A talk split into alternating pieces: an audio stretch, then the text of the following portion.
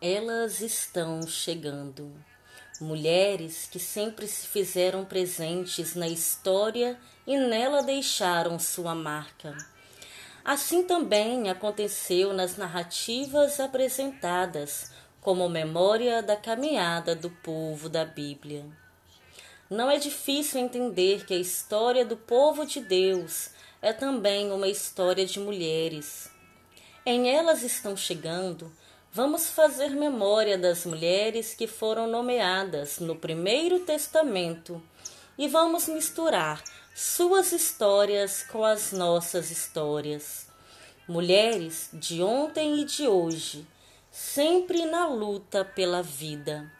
Estamos chegando.